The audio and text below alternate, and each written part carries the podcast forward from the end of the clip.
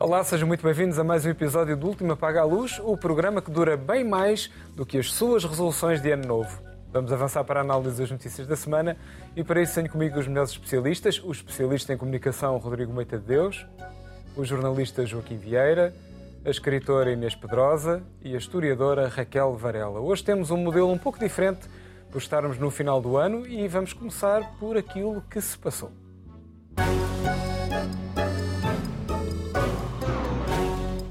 Estamos então em modo balanço de 2023 e vamos começar pela Inês, a quem vou pedir factos e figuras do ano, Inês. Quantos factos é que queres e quantas figuras? Ah, temos que ser económicos no tempo, portanto, Olha, escolhe bem. Choose wisely, como dizem wisely. os estrangeiros. Então, uh, vou começar pelo nosso irmão Brasil e pôr como figura, uma das figuras do ano, Lula da Silva. Estou nos L's, a seguir já vou para uma portuguesa também dela, Lula da Silva, que tomou posse em janeiro do ano passado, Uh, e o Brasil era nessa altura a 12 ou a 11 economia do mundo, e neste, só num ano já passou para a nona economia do mundo, ultrapassando, acabou de ultrapassar agora o Canadá. Uh, e, uh, e, também Lula conseguiu uma coisa difícil, porque ele não tem maioria no Parlamento, nem há maiorias num país tão. Uhum fragmentado em termos de partidos políticos como é o Brasil, mas conseguiu uma reforma tributária inédita no Brasil, que vai passar a haver o IVA, por exemplo, e, e impostos uh, gerais. O Brasil tem uma tributação muito local, é um, é, claro, é um país continental, mas tem, tem essa dificuldade também do ponto de vista económico. Uh, e uma reforma tributária que vai desonerar as pessoas mais pobres Uh, e conseguiu isso com, uma, com um Parlamento de Direita com uma capacidade de negociação realmente só, só, só, que só ele.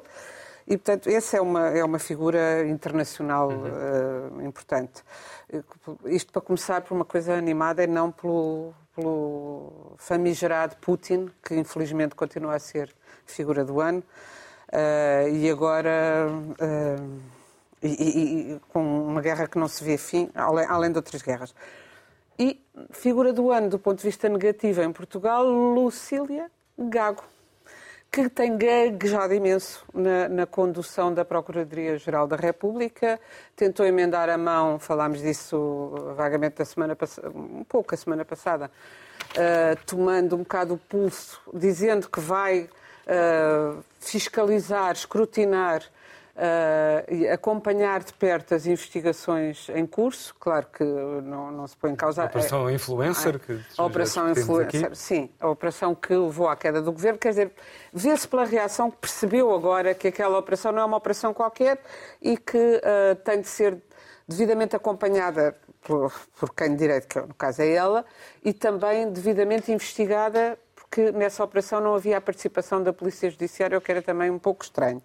Mas uh, o que é certo é que a PGR derrubou um governo eleito e um governo eleito com maioria. Portanto, o país não tinha ideia.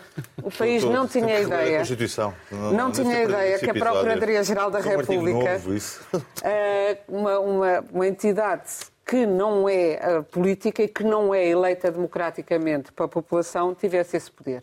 Portanto, diria já estas, estas duas figuras uh, e, e o, o, grande e o, o facto foi a queda de um, de um governo de maioria absoluta. Uhum. Tens alguma figura pela positiva eh, por cá? Ou...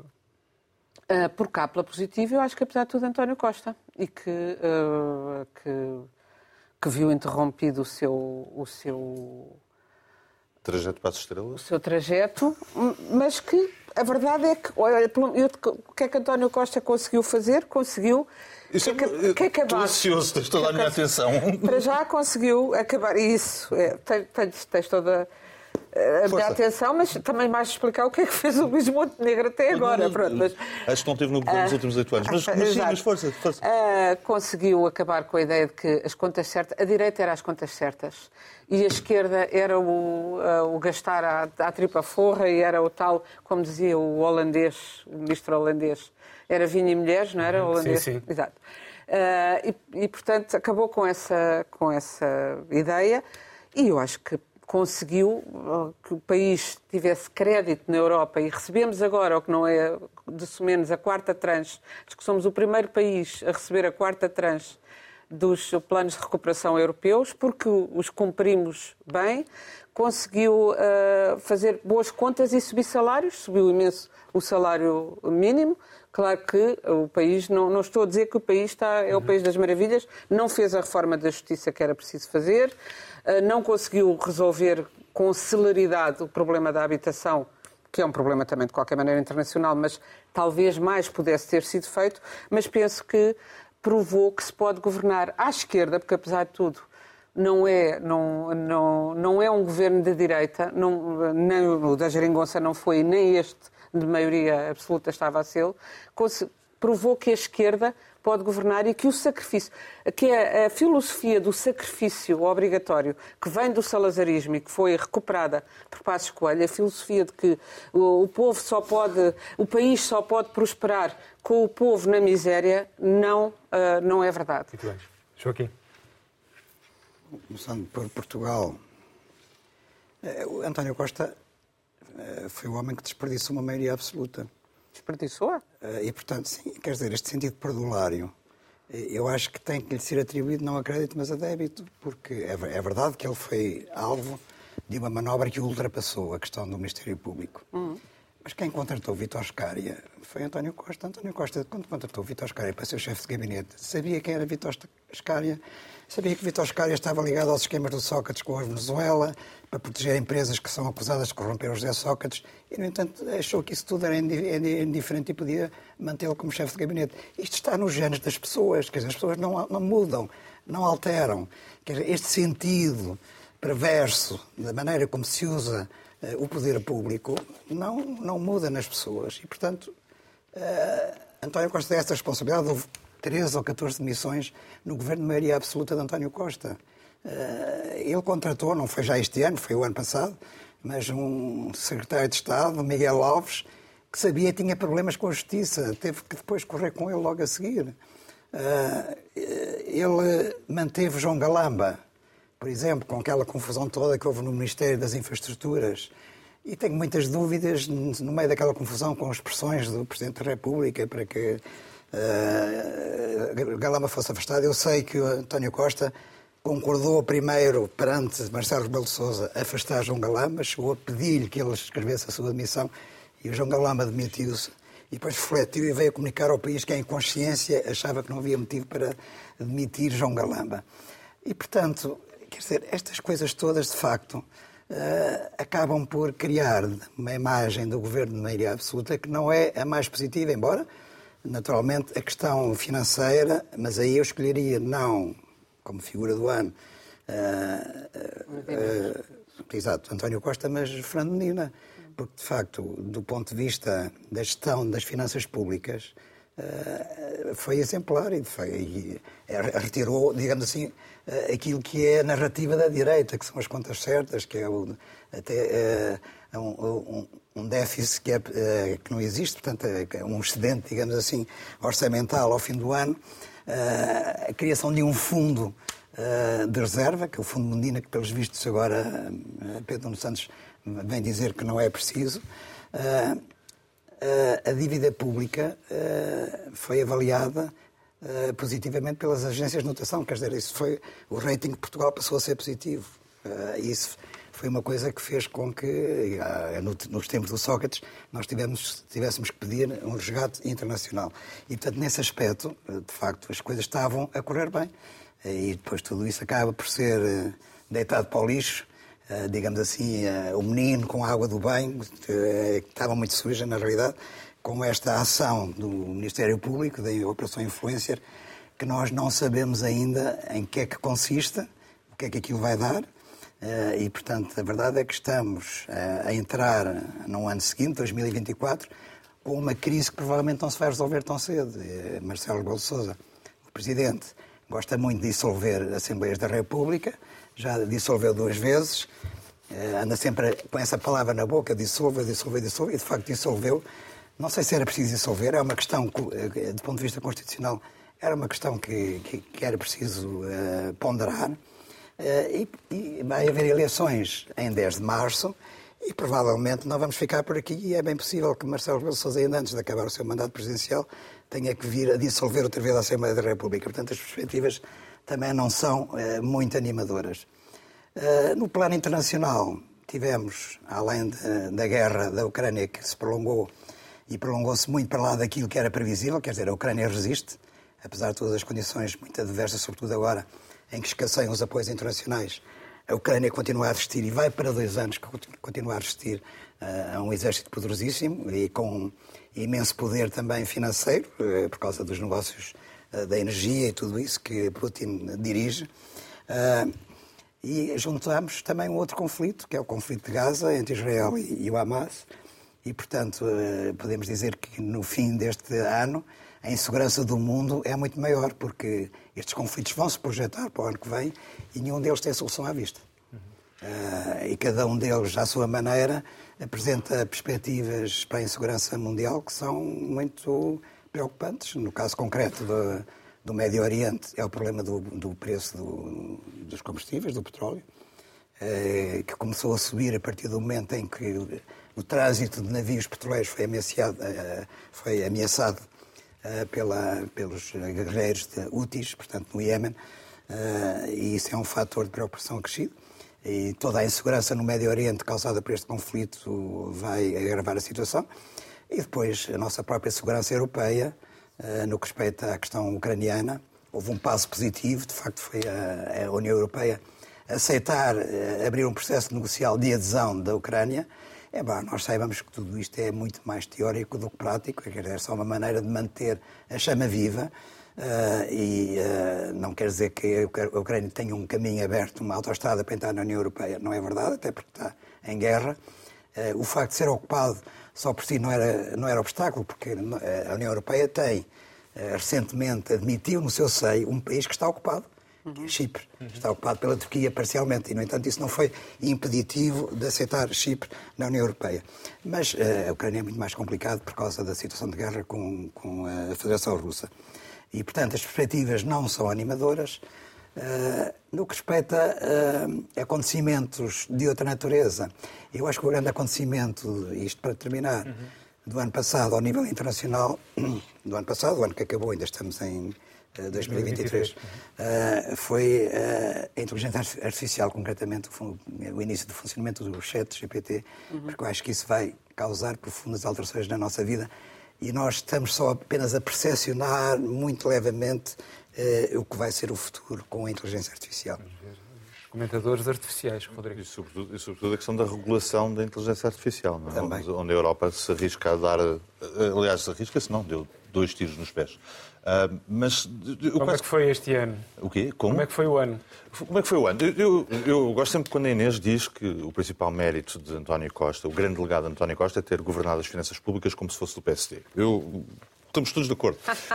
todos... não, não, o grande legado de António Costa é ter governado as finanças públicas como se fosse ministro do PSD. Não, não, não cortou, não cortou salários nem pensões. Aumentar salários e pensões não é o mesmo cortar. Estou a falar do rigor. Estar vivo é o contrário de estar morto, como diria Rica nessas. Aumentar salários e pensões é o contrário. A rigor das finanças públicas. Estava a falar do rigor das finanças públicas. Não, não, mas é que isso não foi o PSD que fez. A cortar, a rigor das finanças públicas. A pôr as pessoas O grande faz... mérito é ter governado as finanças públicas como se fosse do PSD, com o rigor de quem, quem é do não, PSD. Não, foi, não foi mas, isso mas, mas estão à parte. Mas, mas, a figura do ano é claramente António Costa, provavelmente pelas razões parecidas ou muito semelhantes àquelas que o, que o Joaquim estava a enfocar. É uma maioria absoluta. São 22 mil milhões de euros de PRR, mais os fundos comunitários. É a maior receita fiscal de sempre. É o orçamento do SNS que é duplicado. É a geração, a geração mais preparada de sempre. E o homem acabou acabou por indecente e má figura. Como diria o outro. O, por indecente ah, e má figura.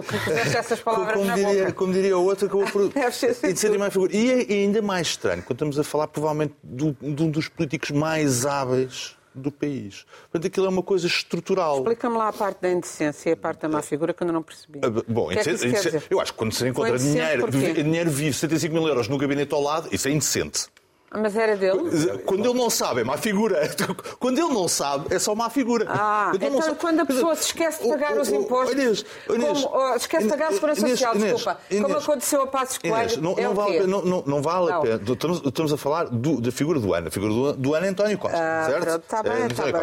E mesmo assim, aquilo que o António Costa, mesmo assim, conseguiu fazer. As palavras é, já não têm é, é, conseguiu pôr partes do país a discutir qual é o futuro cargo político. Um homem que falha um homem que falha como primeiro-ministro desta forma, desta forma, consegue mesmo assim pôr o, é país todo a discutir qual é o seu. O seu não, não é sectarismo. Isto é, é sectarismo, desculpa, o, o, Inês, é desculpa, o homem apresentou o Lacerda Machado como melhor amigo na televisão. Isto ninguém tira, eu vi, eu vi.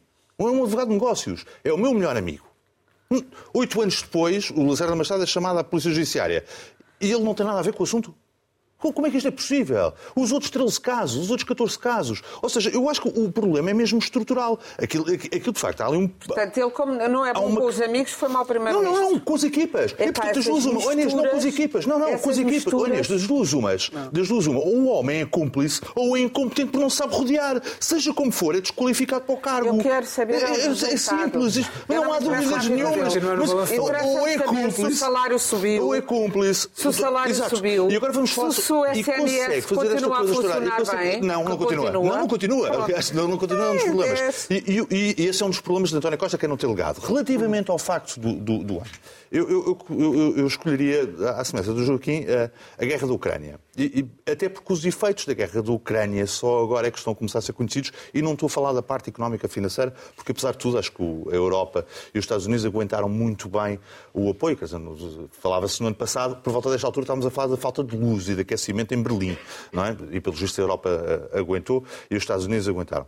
Mas muito mais porque o que significou destabilização da ordem, da ordem internacional. Ou seja, o facto da Rússia ter aberto o precedente que se podem voltar a discutir fronteiras causou o caos causou o caos com, com o Azerbaijão e com a Arménia, causou o caos de, no Médio Oriente, causou o caos na América do Sul, porque agora qualquer um acha que pode reclamar um território ou uma posta do país vizinho. Portanto, há uma série de eu não queria utilizar, acho que se pode voltar a utilizar a expressão eixo do mal. Não é? Já é politicamente correto voltar a fazê-lo. Ah, mas a verdade é que a guerra da Ucrânia foi o primeiro passo na destabilização da ordem internacional. Se a Rússia, se a Rússia não é derrotada, então as consequências podem ser muito mais graves. Muito bem. Raquel, olhar para 2023. Agora fizeste uma piada involuntária. Vamos ter comentadores com inteligência artificial. É já antecipar. É já antecipar. Eu achava que nós já tínhamos. Era, a minha, era, era aí que eu achava que tu tinhas feito uma piada uh, provocatória aqui para o mundo do comentário político, onde nós também estamos. Todos no mesmo barco. Uh, eu uh, escolhi três imagens. A desde primeira... que não seja a barca do inferno, desculpa lá. Uh, desde que não seja a barca do inferno, exatamente. Uh, eu escolhi três imagens. A primeira eu pedi à nossa produção para pôr. É uma agência de casas, uma agência imobiliária israelita, esta notícia depois foi confirmada por jornais, incluindo portugueses, que resolveu anunciar a construção de casa de luxos em Gaza uh, e depois disse que era só uma piada. Uh, e eu, de facto, yeah, uh, penso que Gaza é. O problema de Gaza o que se passa em Gaza e o que se passa na Ucrânia não é um problema para a diplomacia internacional, para a geopolítica, para a, Europa. É um problema, antes de mais nada, porque morreram 10 mil civis na Ucrânia, há milhões de refugiados, e morreram 20 mil na Palestina. E, portanto, nós estamos a viver na barbárie. Eu, como toda a gente sabe que segue este programa, acho que estas guerras são desencadeadas porque nós vivemos num modelo económico que procura o lucro. Procurar o lucro significa procurar matérias-primas. Acho que esse modelo económico existe nos Estados Unidos, na Europa, na Rússia e na China. Uh, e, evidentemente, que nós vivemos na barbárie. E a intensidade da competição e da disputa por mercados. Joaquim, Joaquim, todos os programas tu defendes as tuas ideias sobre a Ucrânia. Agora vais-me deixar defender as minhas. Quem desencadeou as guerras. Uh, e, portanto, o que nós temos é aqui é uma, é, é, é uma situação de absoluta barbárie em que nós estamos a viver, sendo que eu destacaria, evidentemente, a questão de Gaza, porque eu acho que em Gaza foi dado um passo em frente e os números vale a pena falar. Morreram em Gaza, num mês e meio, 20 mil civis. Na Ucrânia, em dois anos, 10 mil civis. Ou seja, há uma política deliberada nem Gaza para atingir civis, que aqui já falei dela. Morreram 310 médicos, 97 jornalistas, 8 mil crianças, 6.200 mulheres, 52 mil feridos. Qual é a diferença de Gaza? Gaza vive, está na Palestina, que é ocupada pelo Estado de Israel uh, há 75 anos. Foram lá despejadas 29 mil bombas num território que tem 41 km por 10. E o que é que acontece? Ao contrário da Ucrânia, que é uma tragédia terrível e de onde eh, saíram milhões de ucranianos, e eu sou evidentemente a favor de negociações de paz que parem a guerra da Ucrânia, porque o país está evidentemente a ser destruído. O que acontece em Gaza é que não há fuga. Não há fuga. Ou seja, estes 2 milhões de pessoas estão a morrer, agora à fome, porque não saem dali. Eh, e, portanto, o que nós estamos a assistir em direto é um gueto que está a ser bombardeado, já morreu 1% da população, e eles não saem dali. E não saem porquê? Não saem não é só por, pelas relações com o Egito, pela política de Israel, que quer fazer isto. Isto não é uma piada, esta fotografia tétrica. É, é, há uma coisa muito. que eu debati, aliás, muito com este revivalismo dos retornados portugueses. Uh, ah, Mário Soares foi péssimo na descolonização. Eu, eu não tenho nenhuma, assim, nunca, nunca apoiei Mário Soares. Mas quer dizer, o que, não é a descolonização que é péssima, é a colonização que é péssima. Esta ideia de que os retornados uh, uh, viviam lindamente e alguém lhes interrompeu uma vida pacífica em África, isto é um, é, é um completo absurdo. O que acontece é que nós, a partir do momento em que somos colocados numa situação de ocupante, transformamos-nos. E é por isso que emigram em massa a judeus para os Estados Unidos de Israel, que aliás são a vanguarda da luta contra o genocídio em Gaza nos Estados Unidos. Hoje ocuparam, no dia que nós estamos a gravar, ocuparam o, o consulado uh, israelita em, em Chicago, se não me engano. E para eh, os colonatos israelitas imigram, sobretudo das áreas muito empobrecidas da União Soviética e para fugir eh, das guerras, etc. imigram para. Primeiro foi da União Soviética, de primeiro foi da União Soviética e depois da Federação Russa. As outras duas imagens, Raquel. E portanto o que acontece é que as pessoas ficam. Uh, se são colocadas nessas situações, a banalização do mal é inevitável. A minha segunda imagem é Christine Lagarde que ganha, que avisou nesta imagem, aliás, se não me engano, tirada no Estoril, que ela não podia aumentar os salários porque isso ia aumentar a inflação.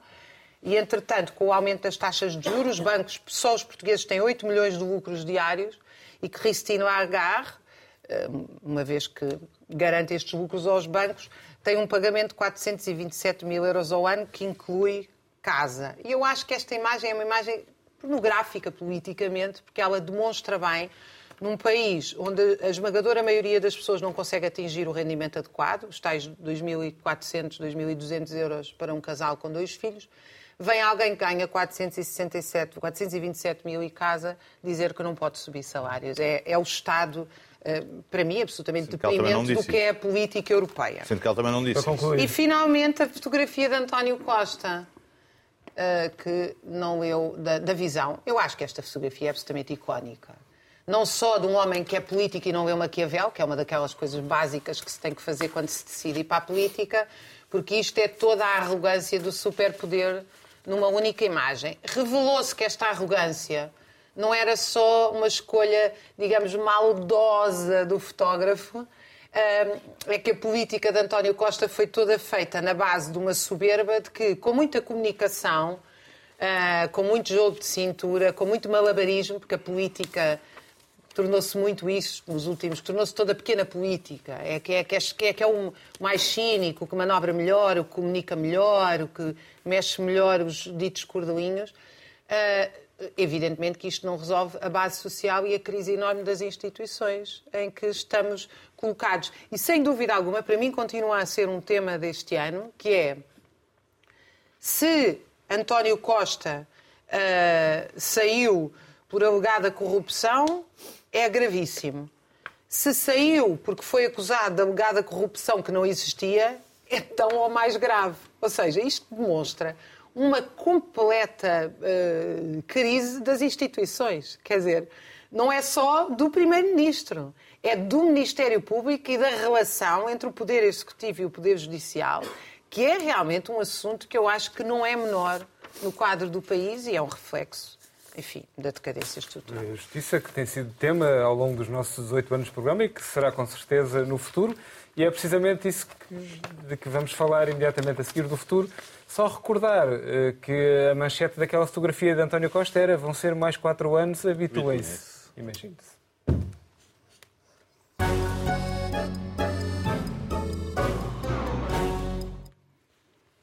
Ora, então está feito o diagnóstico de 2023. Agora é hora de agarrar na bola de cristal e de antecipar o que aí vem em 2024, em sensivelmente 3 minutos cada um. Joaquim, o que é que antevês para o ano novo? Alguém disse que uma forma de insultar o futuro é fazer previsões.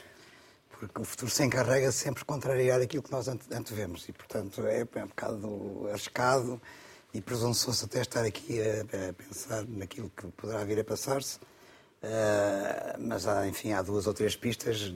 Na minha intervenção anterior já, já as apontei e acho que é à volta disso que provavelmente as nossas atenções se vão centrar no ano que vem. Uh, por um deles é o, pelo lado nacional, aliás, melhor dizendo, é o, o processo eleitoral, as eleições legislativas. Um, porque hum, as perspectivas de haver uma maioria são extremamente escassas. Uh, o PSD diz que não garante e jura a pé juntos que não faz alianças com o Chega. E pelo caminho que as coisas levam, se o PSD quiser ir para o governo, e não sei se vai conseguir, uh, terá que fazer uma aliança com o Chega. Não convém agora, para efeitos eleitorais, dizer que, uh, que, não, que, não, que, vai fazer e tal, porque isso seria péssimo junto do eleitorado, mas é a única saída. É a única saída. E mesmo assim não sabemos se atingirá, somando toda a direita, incluindo Chega, eh, uma maioria absoluta que permita formar governo. E, portanto, aquela experiência que é um laboratório que, que foi ensaiada nos Açores, e já foi ensaiada nos Açores, portanto, digamos assim, que já se quebrou a regra, uh, pode vir a acontecer também no continente. Uma coisa é o que se diz no continente, em todo, em, em todo o país. Todo o país. Uhum. Não, não só no continente, naturalmente. Uh, Agora tiveste uma, um momento, uma, um sim, lapso. Mas, não, mas recuei, recuei um certo centralismo ninguém, continental. Ninguém, foi, ninguém veio... Parecias um que bem, que bom, Ninguém veio corrigir. Ninguém vamos veio lá, corrigir. Vamos lá. Uh, e, portanto, uma coisa é aquilo que se diz e depois outra coisa é a prática. E a verdade é que a atração do poder é tão forte que acaba por ser praticamente uma tentação a que não se consegue resistir, mas vamos ver. Também não sabemos se é isso que vai acontecer. Também me parece que o PS, eh, que desperdiçou a sua maioria absoluta, não a vai atingir agora com o Pedro Nuno Santos, mas uh, ainda não estamos em campanha e, portanto, vamos ver aquilo de que ele é capaz. eu acho que tem-se falado muito do carisma de Pedro Nuno Santos. Eu acho que existe, mesmo que ele não diga nada e que o discurso seja vazio, há de facto uma maneira de comunicar que fixa as pessoas. Isso tem funcionado, pelo menos, para o eleitorado, para aquilo que é os filiados, os, militantes do PS. Uh, eh, duvido mais que o eleitorado, de uma forma geral, uh, vá atrás desse discurso, mas veremos, de facto, do que é que ele vai fazer. E depois há sempre a perspectiva da geringonça. Portanto, nessa, uh, por esse lado, a esquerda está mais segura do que a direita, porque a esquerda não tem o problema do Chega. A esquerda pode fazer alianças à vontade, que ninguém vai cair em cima deles por causa disso. É um facto, não é? Porque já o fez e já funcionou e já cumpriu uma legislatura, numa altura em que se pensava que isso não era possível. E foi. No plano internacional, já falámos aqui das guerras e acho que são as guerras que vão dominar e a solução para as guerras, que provavelmente não existe, eh, vai eh, mobilizar a atenção das pessoas. Eh, a Ucrânia, concretamente, poderá ter um reforço do seu poder se de facto eh, continuar, eh, começar a usar a tal aviação cedida pelos, pelas democracias, seja os F-16, seja os gripentos suecos. Os pilotos estão a treinar e, portanto, já há doações. E isso pode fazer a diferença na Ucrânia. Não quer dizer que, que vá ganhar a guerra assim automaticamente, mas pode fazer a diferença. Uh, e depois temos o conflito no Médio Oriente. Uh, o conflito no Médio Oriente, eu quero dizer uma coisa, duas coisas, aliás. Os conflitos foram ambos desencadeados uh, não por forças capitalistas, nem pela NATO, nem pelos Estados Unidos, nem coisa nenhuma. No caso da Ucrânia, foi desencadeado pela Rússia, pelo Putin. E no caso de Israel, foi desencadeado pelo Hamas.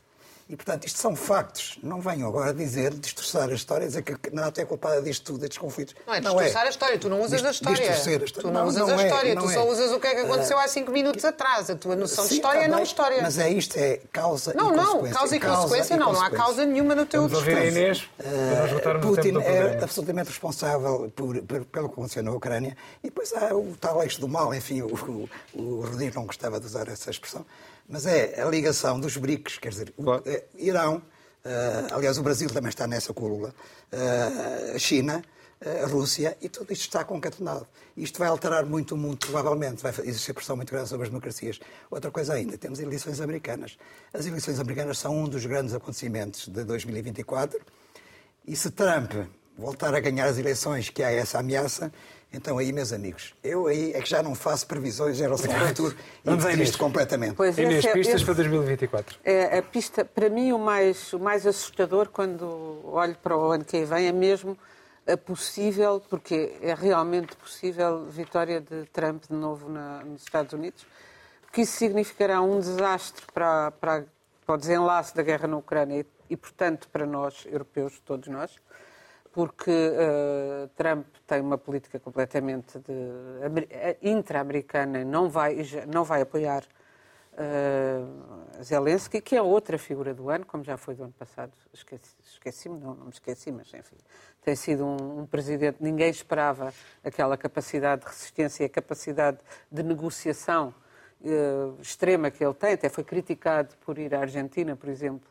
Mas ele precisa de todos os apoios que conseguir a recolher para a sua guerra, que é uma guerra de, eh, de, de, sobrevivência nacional no sentido mais puro e clássico do, tempo, do termo, e de facto a história da Ucrânia tem sido resistir à colonização uh, da União Soviética, da Rússia antes da União Soviética, uh, e, e, e, e, tem uma história de luta. Foi a União Soviética por, que criou a Ucrânia. Por, não, não, não, não, não, não, não, não. A Ucrânia tem origens já feudais. Sim, Portanto, oh, oh, não, Inês, mas... mas... só para dizer uma coisa, a política do Putin não é da União Soviética. A, a União Soviética Putin... reconheceu a é, política do Putin não é da União Soviética, porque é do czarismo. É, é, ah, então, pronto. Uh, e, e, a União Soviética tinha muito de czarismo, e tanto é que Putin anunciou que, se, que também que, que, era de novo candidato e desapareceram os seus, os seus opositores, ou estão na prisão, ou, ou, são mortos, ou têm de fugir. Portanto, é assim que, que, que governa. Aliás, o Navalny não se sabe não está. O Navalny Já desapareceu nem... há semanas. pois, de... nesta, neste, neste dia em que estamos a, a, passar, nem sabemos se já se sabe alguma coisa, porque estamos desta vez a gravar com antecipação. Ainda não se falou aqui do Irão.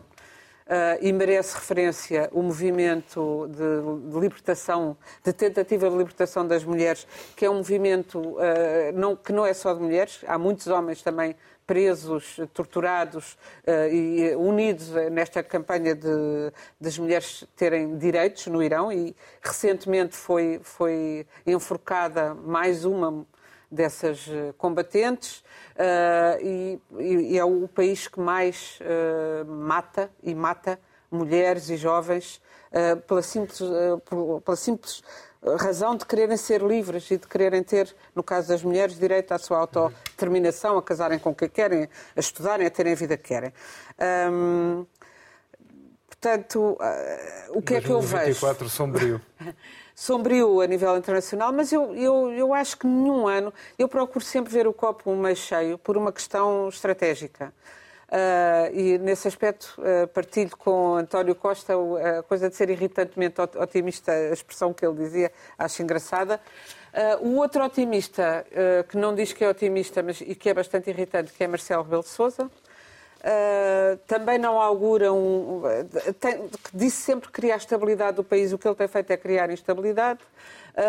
tem dito coisas cada vez mais desconchavadas e que me preocupam, porque eu sinceramente acho que uh, ele está com um descontrole verbal e de atitudes que não era habitual. Portanto, estou preocupada com a saúde uh, uh, do Presidente da República e com a sua capacidade para continuar a liderar a República Portuguesa.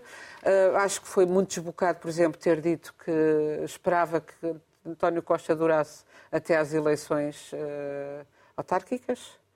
Uh, portanto, ele não tem que fazer Muito essas bem, considerações. Que ir para fecharmos. Uh, e, e, agora, penso que há uma coisa do ponto de vista sociológico mais, mais vasto, que é esta nova geração, eh, foi uma coisa que, que António Costa referiu no outro dia, passando, os médicos não querem fazer tantas horas extraordinárias porque esta nova geração não quer trabalhar tanto, o que eu não critico. E é uma coisa de que eu já aqui tenho falado, mas eu tenho muita esperança, não só em Portugal, mas internacionalmente. Quem vai quebrar o tal capitalismo tenebroso chegou a um ponto tal que a nova geração prefere não quer ser yuppie, como quis a minha.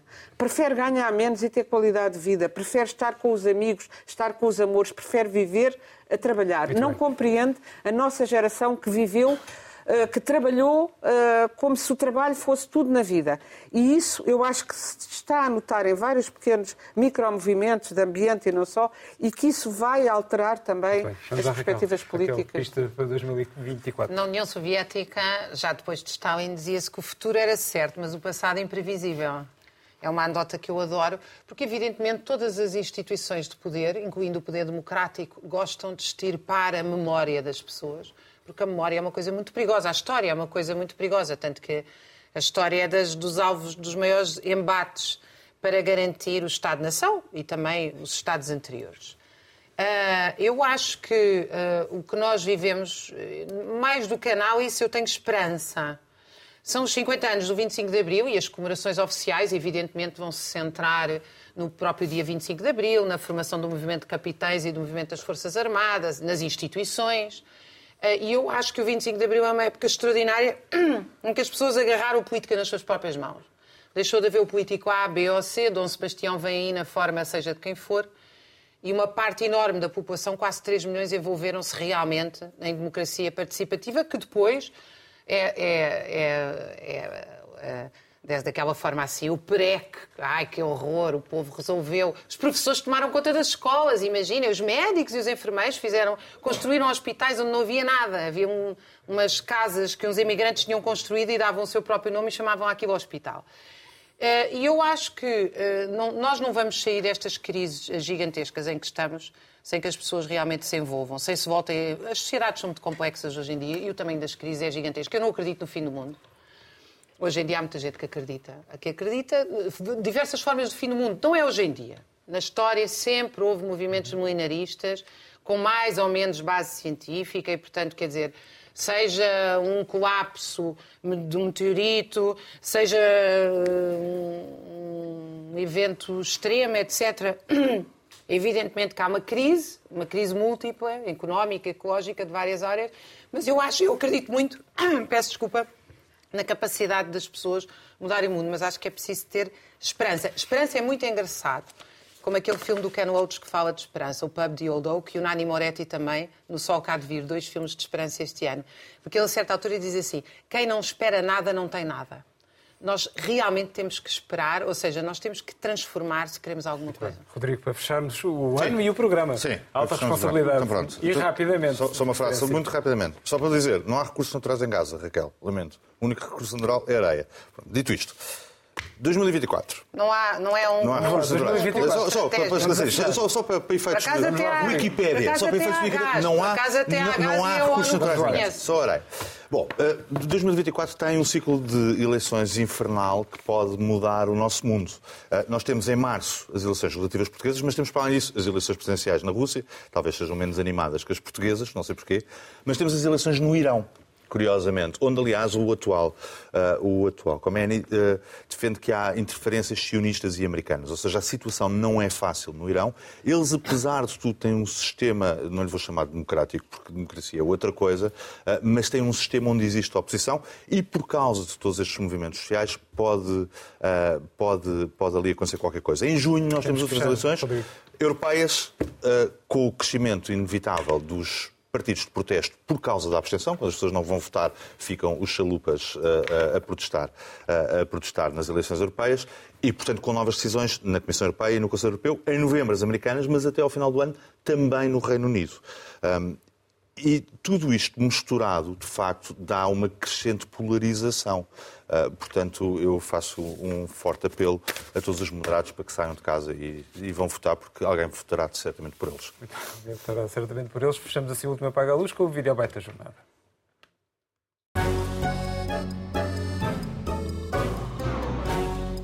E a menina?